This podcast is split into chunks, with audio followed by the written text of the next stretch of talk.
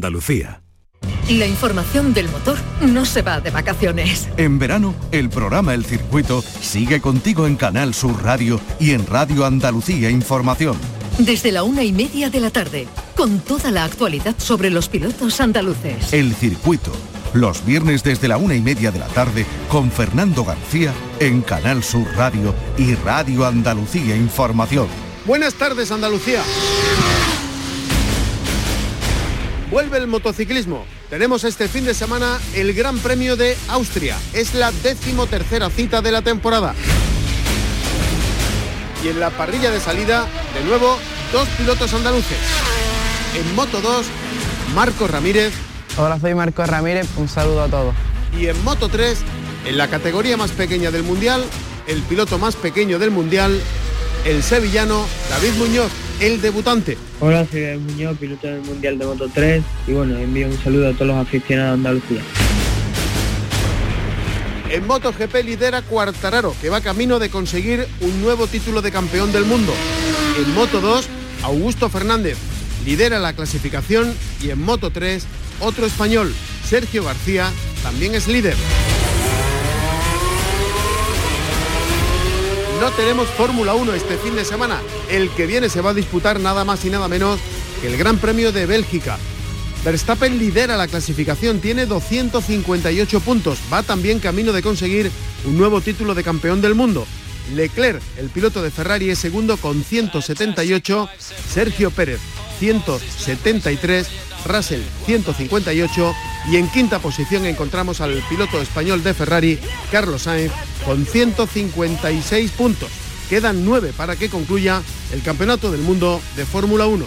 Y hablaremos también de las carreras de tractores que vuelven después de dos años de ausencia con motivo de la COVID. Se ha presentado el cartel del Campeonato de Andalucía de Tractores y saludamos enseguida al creador de estas carreras que cumplen 25 años, un cuarto de siglo y además ha sido durante este tiempo varias veces campeón de Andalucía. El circuito con Fernando García. Arrancamos, en la realización están Álvaro Gutiérrez y Marcelino Fernández. Esta es nuestra dirección de correo electrónico, elcircuito@rtva.es.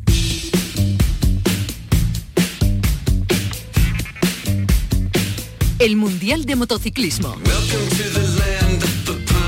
Tenemos este fin de semana de nuevo Gran Premio de Motociclismo, nada más y nada menos que en Austria. Es la decimotercera cita de la temporada, quedan siete carreras todavía para que concluya el Campeonato del Mundo y la clasificación, bueno, en MotoGP la categoría reina lidera Cuartararo, tiene 180 puntos, 158 es segundo Alex Espargaro, en Moto 2 Augusto Fernández tiene 171, Ayogura 158 y Celestino Vietti 156. Está aquí la situación bastante apretada. Y en Moto 3, Sergio García lidera con 182 puntos, pero Izan Guevara tiene 179.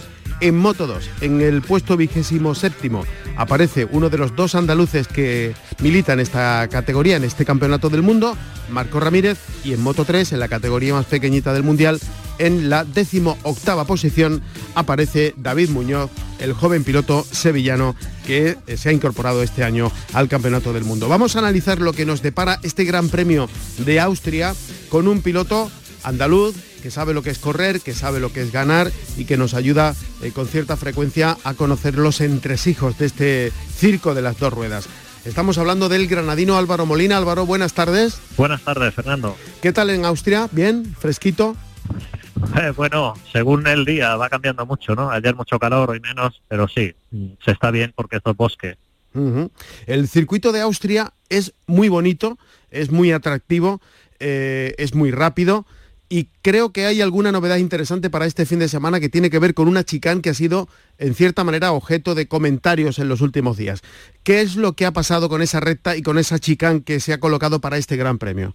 Pues básicamente la organización del circuito y me imagino que también de la mano con los promotores del Campeonato del Mundo de MotoGP pues han decidido introducir esa variante, esa chicane, en medio de lo que era la recta o la zona más rápida del circuito y todos creemos que es un poco pues derivado de aquel accidente tan espectacular que afortunadamente no tuvo consecuencias físicas graves, en el que la moto de algún piloto como era Zarco pues salió volando y casi mm, le pega a Valentino Rossi a otros pilotos, ¿no? Entonces eh, creo que es una buena idea porque al final de esa larga recta había una frenada muy fuerte en la cual pues podían pasar este tipo de problemas, sobre todo en MotoGP donde las aspiraciones, los rebufos pues hacen que las motos cuando vas detrás pues te absorba la, moto delantera y luego cuando adelantas, como vas por la zona de fuera, eh, puedes tener los problemas porque se vieron con Zarco en esa temporada. ¿no? Entonces pienso que es una buena idea, sobre todo pensando en la seguridad, claro está. Y aparte a mí me gusta, eh, para mí un circuito sin chicán pues se queda un poco cojo.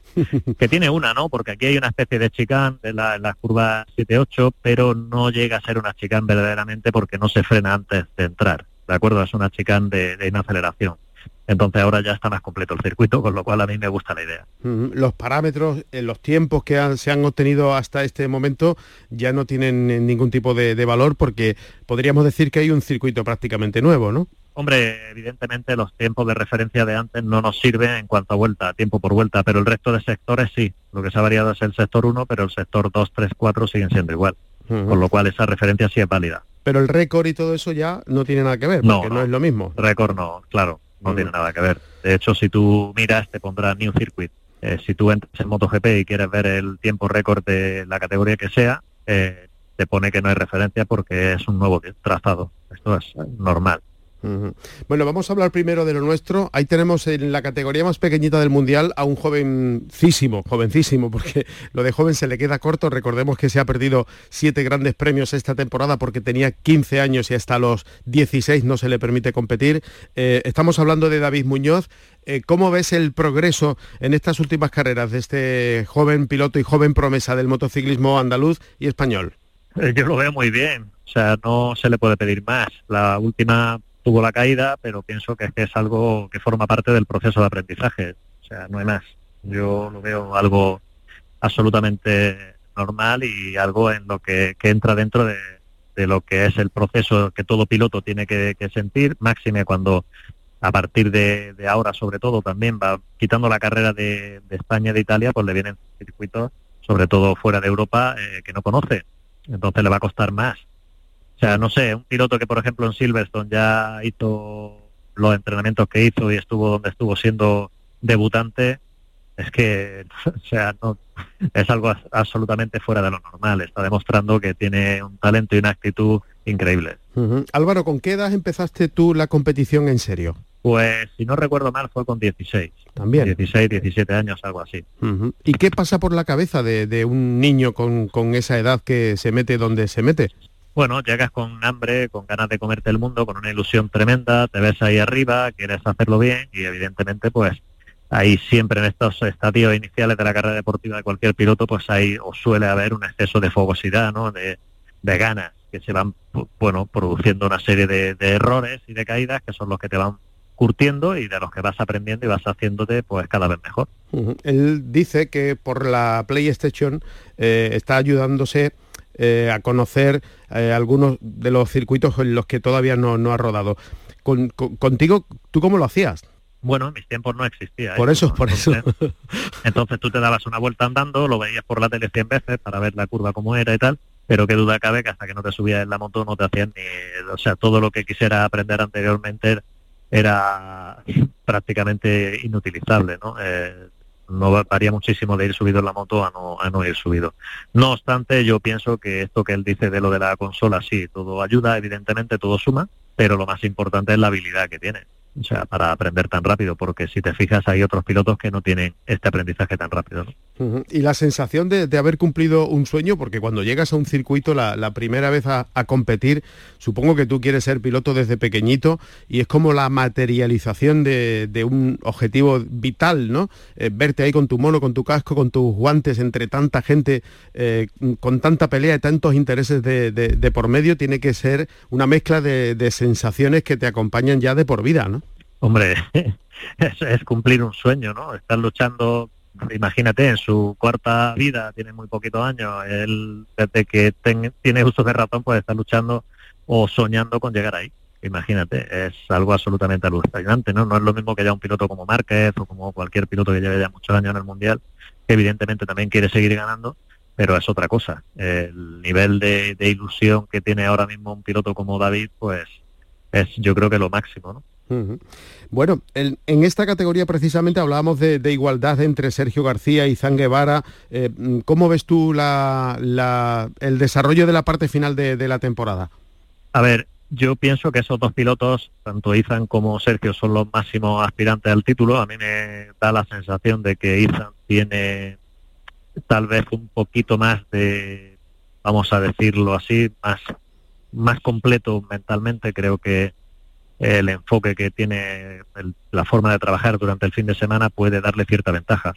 Debería ser al revés, porque Sergio ya tiene más experiencia, pero que duda cabe que ambos son buenos pilotos. Y luego, por otro lado, pues tienes que, tienes que contar muy mucho que el equipo en el que están, para mí es de los mejores que hay en la parrilla también, ¿no? Con lo cual, pues todo se, se une y debería de, ser ese un poco, yo creo, el equipo que se juegue el campeonato, ¿no? Dos pilotos del mismo equipo, cosa que es algo bastante inusual. Parece que eh, es la categoría más eh, evidente si hablamos de la posibilidad de que, celebremos un título mundial este año, ¿no? Si, tiene que ser un título, ojalá sean más, pero si tiene que ser uno, eh, esta está casi cantada, ¿no? Sí, yo pienso que sí. Pienso que esta, hombre, 2 con Augusto Fernández también hay muchísimas posibilidades. Lo que pasa es que ahí está Yogura y Vietti y Aaron Canet, Aaron Canet un poco más perdido hacia abajo, pero tanto Celestino Vietti como Yogura tienen algunas opciones matemáticas. No, eso está claro, está claro, pero yo pienso que por lógica el favorito al título es Augusto, y te digo más, y pienso que debería de serlo también Canet, por experiencia, por, velocidad, por muchas cosas, ¿no? Qué duda cabe que Celestino, Celestino lo está haciendo muy bien y Yogura también pero lo veo un poquito más verde. También es cierto que los domingos el que más me gusta es Vietti, porque durante el fin de semana no suele estar muy delante en las sesiones de entreno, pero tanto en la clasificatoria como sobre todo los domingos en la carrera, pues se crece y es un piloto de domingo, es un piloto como Valentino Rossi, como su jefe, piloto que eh, el domingo sorprende. en, cambio tenemos otros que son muy buenos en entrenamientos como Canet, pero que tienen la, una dinámica inversa, suele ir menos o suele ir mejor en entrenamiento que en carrera. Me gustaría, ya que estamos en esta categoría intermedia, oír eh, alguna reflexión tuya sobre Marcos Ramírez. Hombre, Marcos, pues, ya sabes que te he dicho muchas veces que pienso que está en un buen nivel. El problema que tiene es que un poco, si te sirve el símil, eh, la misma historia que pasa con Fernando Alonso, ¿no? Entonces, claro, eh, ¿qué piloto hay delante con una montura como la suya? Pues ninguno.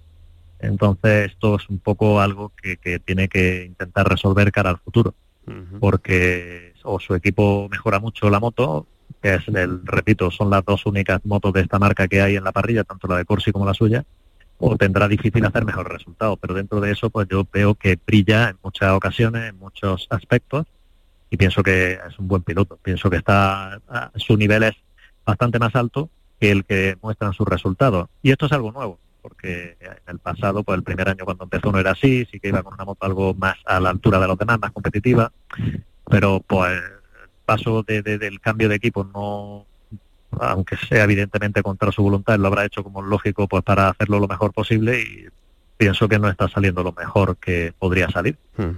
Ya te digo, yo no sé lo que hay dentro del equipo, pero yo sí veo que no hay ninguna MV que está adelante. Esto está muy claro. Y también veo otra cosa. El año pasado había un equipo que se llama NTS que corría con la... Se llama RW, perdón, el equipo de Holanda, que llevaba las motos japonesas NTS y no estaban delante prácticamente nunca. Este año han cambiado al mismo fabricante que lleva la mayoría de la parrilla y han dado un salto importante en, la mejora de resultados. O sea, están más adelante y el piloto principal es el mismo. Entonces esto es lo que me lleva a hacer el análisis que he hecho antes. No, no estoy diciendo que MV Gusta sea mala, estoy diciendo que las otras pues están más adelante, ¿no? son más competitivas. Y por terminar ya este repaso al Gran Premio de, Austria de este fin de semana, Cuartararo lidera la clasificación en la categoría reina, va camino de, de ser de nuevo campeón del mundo. Sí, no lo va a tener fácil. La verdad que la chicana aquí creo que le va a venir muy bien, va a ser muy interesante ver cómo funciona la Yamaha en carrera sobre todo. ¿eh? A ver si la meteorología nos respeta y no llueve. pero yo pienso que, esta nueva variante le va a ayudar y este era uno de los circuitos que, creo que se le que le iba a costar más ganar a Ducati porque cuando el circuito antes era tan rápido, la Ducati tiene una superioridad bastante clara. No obstante, pienso que no va a ser fácil. Para mí es el principal favorito, claramente, eso lo tengo muy claro. Ahora, está viendo algunos pilotos de Ducati como Bañaya y como algún otro que están mejorando bastante. Las Suzuki ya hemos visto que, están fuera de órbita. Eh, no sé, pienso que, que la sonda, ni que decir tiene, ¿no? En la última carrera no, llegaron ni a la Q2, ni siquiera ninguna de las motos. Hello. por tanto, no sé, eh, pienso que está muy claro que la lucha es entre Cuartararo. También es cierto que él está solo, ¿eh? no tiene a nadie como Ducati, que es una legión de pilotos competitivos, que en un momento dado pueden ayudarse. Pueden ayudar si hay alguien que, que destaque, imaginemos que es Bañaya y que tienen que meter pilotos de por medio. Esto puede pasarle a, a, Cuartararo porque con Yamaha no hay nadie más delante. Esto es un hándicap, pero también le dará mucho más valor si gana el título. ¿Y Alexis Espargaró le damos alguna opción? Hombre, evidentemente, o sea, eso él va ahí, está, está cerca, pero pienso que el máximo favorito es Cuartararo por una razón principal. Pues simple y llanamente porque la Yamaha tiene el equipo y todo el personal mucha más experiencia, sobre todo en los circuitos de fuera de Europa. Piensa que llevamos con la pandemia dos años sin ir a la gira trans, eh, de Asia y esto puede marcar una diferencia bastante importante. Los equipos eh, Yamaha prácticamente en la misma moto durante los últimos años, mientras que Aprilia ha dado un paso adelante muy importante, la moto muy diferente a la que tenían hace tres años. Entonces esto me hace pensar que cuando de verdad se dirima el título va a ser al final en las últimas carreras y piensa que de las cinco, creo que son de las cinco últimas, cuatro son fuera de Europa, ¿no? Hmm. La única que de esas cinco que, va a ser sobre suelo europeo es Valencia. Ya solo nos quedan Austria, Misano y Aragón antes de ir a la gira asiática. Eso va a ser bastante decisivo, a ver qué pasa en estas tres siguientes carreras. Ojalá Alex se pueda llevar el campeonato, ¿no? Como español, evidentemente, me alegraría y además le daría bastante chispa al campeonato que no gane siempre uno de los dos grandes, ¿no? Yamaha o Honda en este caso. Y tendríamos opciones de, hacer el triplete, ojalá. Hombre, la verdad que yo creo que pocos apuestan por eso. Por soñar, por soñar, ¿no? No, no, pero es bastante posible, porque como tú bien has dicho, en Moto 3 está bastante claro, en Moto 2, Augusto, pienso que él y Canel también tienen opciones claras y reales, y en MotoGP, Aleix también las tiene. Y la, la Aprilia ha demostrado estar funcionando igual o mejor que las otras motos en varios circuitos ya, ¿no? Mm. Ojalá. Bueno, eh, Álvaro Molina, como siempre, gracias. Es un placer oírte. Igualmente, para mí también. Un saludo, Fernando. La competición.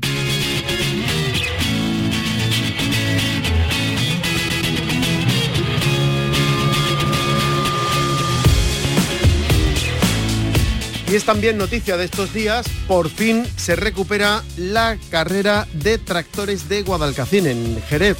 Eh, durante los dos años de la pandemia no ha podido celebrarse, así que hay mucha expectación en torno a esta carrera de tractores, Campeonato de Andalucía de Tractores, que se va a disputar el sábado día 3. Por la mañana serán los entrenamientos libres y clasificatorios y por la tarde, como manda la tradición, la carrera. Está con nosotros al teléfono un piloto que además ha sido podemos decir, el creador de estas carreras y ha sido además varias veces campeón de Andalucía de carreras de tractores. Se llama Antonio Ruiz Carmón. Antonio, buenas tardes. Hola, buenas tardes. ¿Tenía usted ya ganas de volver a subirse al tractor para correr, digo? Mm, bueno, tenía ganas realmente, pero eh, quizás no voy a correr yo personalmente. Voy a, voy a ceder mi tractor para, para otro. Ajá. Piensa que llevo 30 años corriendo y ahora que me retire, ¿no? Estoy como Fernando Alonso. sí, pero yo creo, no, tuve un pequeño problema de corazón y para no poner a nadie en compromiso prefiero dejar ya libre a la juventud. Decía yo que esto se recupera después de dos años. Sí, justamente, después de dos años y los pilotos casi me llaman todos los días, ¿para ver carrera este año? ¿A ver carrera este año? Y digo, sí, tenemos carrera este año. tienen una gana inmensa en todos. ¿Cuántos años cumplen, Antonio? Pues cumplen 30 mm, años de carrera y 25 con el Campeonato de Andalucía. O sea, un cuarto de siglo desde que a alguien se le ocurrió, que creo que fue a usted, convertir esto en carreras. Exactamente, de empezar a hacer carreras. Era gracioso porque el primer año tuvimos muchísimos participantes tuve que arrastrar de los que yo sabía que estaba un poquito picado, digamos, un poquito más loco. Oye, venga, eran todos tractores, en aquellos momentos eran todos tractores totalmente agrícolas. Hay una marca de tractores que corren más que otros, y entonces yo sabía, tú que tienes un Motranza, oye, el Motranza va muy bien, corre muy bien, ah, pues sí, Y así pude ir convenciendo 17 participantes, que estuvo muy bien para ser la primera vez. Y esto en estos 25 años, en este cuarto de siglo, ha ido evolucionando de tal manera que hay ya eh, bueno, salvando las distancias con, la competición que se da en la Fórmula 1, pero que en fin, que cada uno se busca sus neumáticos, que adapta el tractor para que pase mejor por curvas, en fin, que, que hay ya una competición seria, ¿no? Hombre, indiscutiblemente para aquellos que entiendan un poco de los tractores, los tractores llevan unos grupos reductores que llevan los laterales, que es el que le da la potencia, son unas coronas, que es el que da la potencia al tractor para que pueda arrastrar de un arado, pueda arrastrar de algo. Esas coronas se le quitan y se le ponen directo se quedan libres. Entonces, claro, tú aceleras el tractor, la puerta que del motor, la das el grupo. Y entonces por eso corren tanto. Están corriendo en primera y segunda. Y hay tractores que tienen 14 y 17 velocidades, ¿sabes? Y los tractores prácticamente, si tuviéramos pista libre y una distancia larga, superarían los 200 kilómetros por hora. Claro, pero cuando llega la curva, ¿no?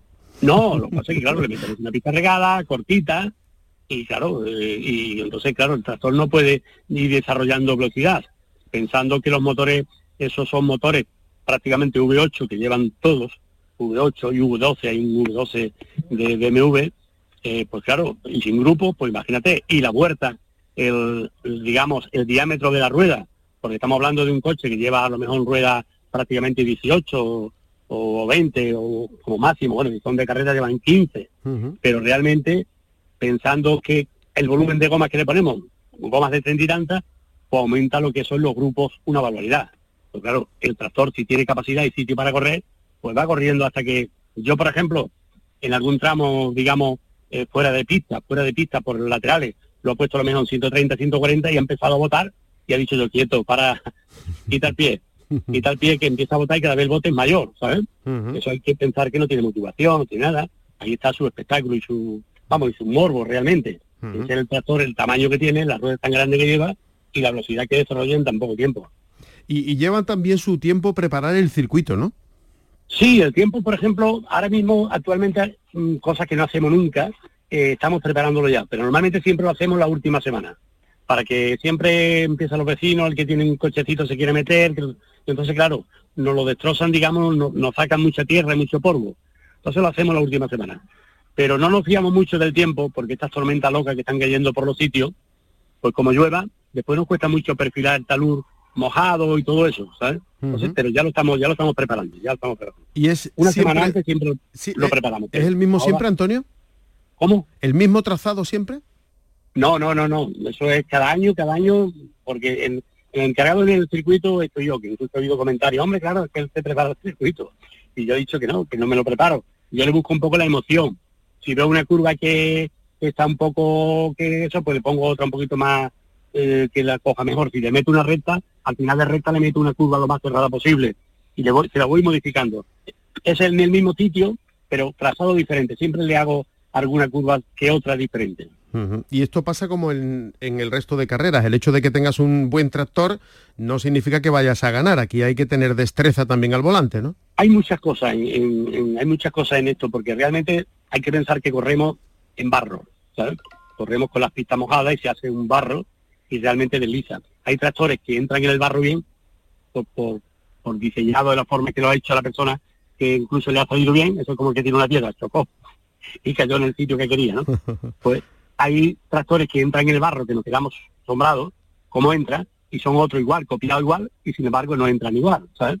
Eh, con conductores, los, los pilotos realmente tienen ya la destreza de año tras año, las pequeñas horas que practican en los campos, pero dentro de todo eso hay tractores muchísimo mejor para, para el trazado que otros.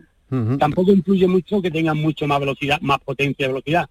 Por ejemplo, el BMW 12 cilindros tiene una velocidad bárbara, pero con un poquito de aceleración y en el barro lo que hace es patinar mucho, ¿sabes? Entonces, eh, guisar otros con menos potencia, con un ritmo igualado y, digamos, y, y hacen buena carrera. Mm, yo recuerdo, Antonio, al principio de, los tiempos, cuando empezó esta competición, que prácticamente... Ya lo dijo, ¿eh? Sí, sí, bastante. Eh, me decía usted que eran muchos los eh, tractoristas que venían, mm, sobre todo de la zona de, Jerez. ¿Esto ha ido ampliándose? ¿Viene gente de otros sitios? Sí, tenemos, por ejemplo, de Granada, de Sevilla, eh, expresamente de Isla Mayor, gente de, digamos, de la provincia de Cádiz, de Coní. tenemos gente antes, por ejemplo, que quizá a lo mejor eso van a hacer las mismas palabras que te dije en aquel tiempo, que no me acuerdo, ha dicho tanta tontería durante tanto tiempo, eh, que el que venía, por ejemplo, por primera vez, pues hacía el ridículo. Porque claro, los tractores de aquí corrían muchísimo y él pues se quedaba el último, siempre eran los últimos, lo cual nos arrollaba para que otro año no viniera.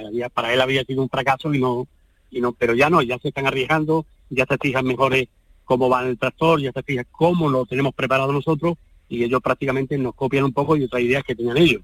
La verdad es que mm, va bastante tal. Vienen con una velocidad superior a la que pueden estar en, las pistas. ¿Y, llevan mono y casco y guantes, Antonio? Van totalmente preparados con mono inúfugos, guante inúfugos, barra antivuelco, los cinturones de seguridad, el asiento el paguet, todo, porque vamos, vamos controlados por la Federación eh, Andaluza de Automovilismo. Entonces, claro, lo mismo que tiene un coche de, están corriendo, las, mismas las mismas normas nos piden a nosotros. Yo también recuerdo en estos años en los que hemos hablado en alguna ocasión que una vez le pregunté qué diferencia había entre usted y Fernando Alonso, creo que fue cuando se proclamó por primera vez campeón de Andalucía de, tractores, y usted me dijo que eh, cuando Fernando Alonso llegaba a una curva, la trazaba, y cuando usted llegaba a una curva, se encomendaba a Dios. indiscutiblemente sí, porque yo he corrido siempre, prácticamente muchas veces, y, me ha gustado el espectáculo que el tractor llegara por la curva, saltara por lo alto del borde, y bueno, pues eso daba lo mío de, realmente de lo que estoy es porque es divertido a la gente. Incluso yo tuve años donde era mi tractor superior a los demás y aflojaba yo para que hiciera un poco, digamos, hiciéramos una, una pequeña, eh, un pequeño trenecito para que el espectáculo fuera mayor, ¿no?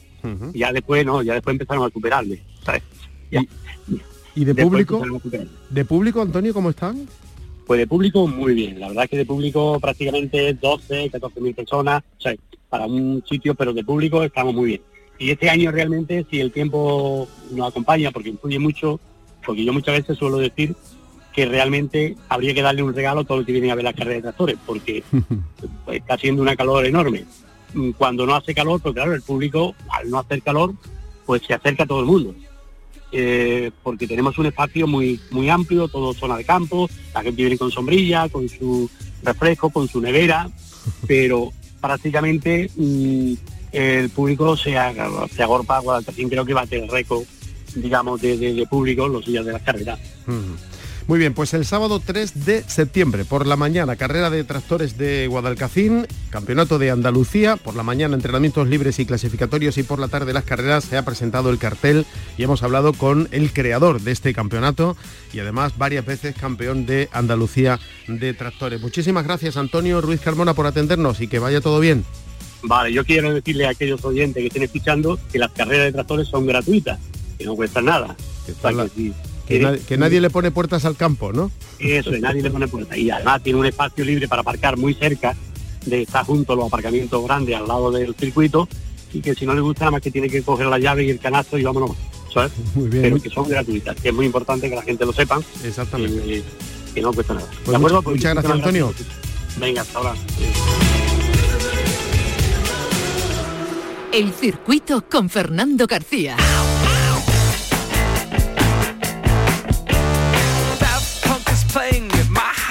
Nos vamos, volvemos el próximo viernes con más cosas del mundo del motor. Ya saben que tenemos este fin de semana Gran Premio de Austria de motociclismo, la decimotercera cita de la temporada. Quedan siete carreras para que eso acabe. En la realización estuvieron Marcelino Fernández y Álvaro Gutiérrez. Si van a salir a la carretera, mucha precaución y no se olviden de ser felices. Enseguida, las noticias aquí en Canal Sur Radio.